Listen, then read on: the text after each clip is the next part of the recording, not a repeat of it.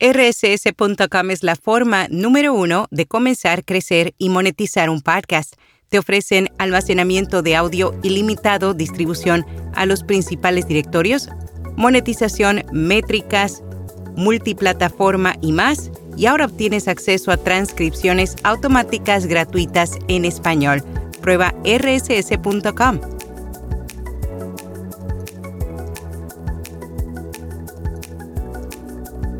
Notipod hoy, un resumen diario de las tendencias del podcasting.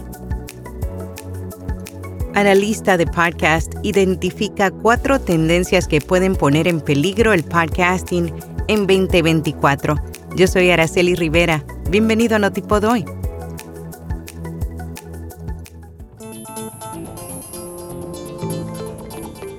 Frank Raciopi es un fanático de los podcasts y bloguero que siempre está buscando un podcast que sea digno de su oreja. Después de analizar la industria de los podcasts, concluyó y comentó en este artículo lo que considera son las amenazas del podcasting este año. La primera es el uso de los podcasts por parte de las celebridades para reparar su reputación dañada, lo cual afecta la calidad y la autenticidad de los contenidos. La segunda es la proliferación de podcasts de crímenes reales que ha saturado el mercado y según comenta con evidencias desinforman a los oyentes. La tercera tendencia es la infiltración de desinformación y discursos de odio en los podcasts debido a la dificultad para detectarlos en este formato. Movie Star Plus acaba de estrenar en español el primero de enero un podcast sobre la curiosidad que existe por los podcasts sobre crimen real.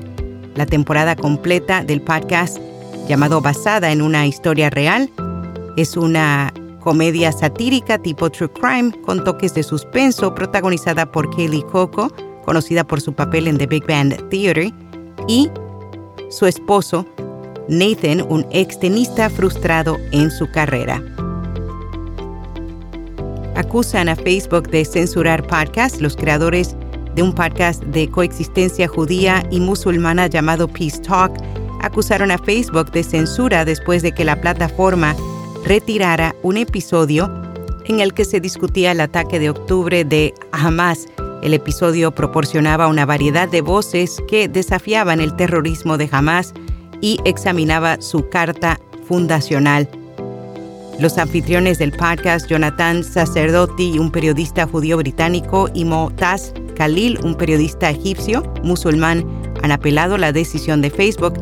Esperan que el público escuche el podcast en otras plataformas para asegurar que su mensaje de oposición al extremismo y la violencia no sea silenciado.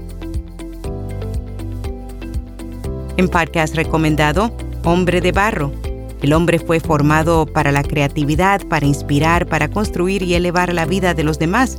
John Varela entrevista a personas que nos inspiran. Y hasta aquí, no tipo doy.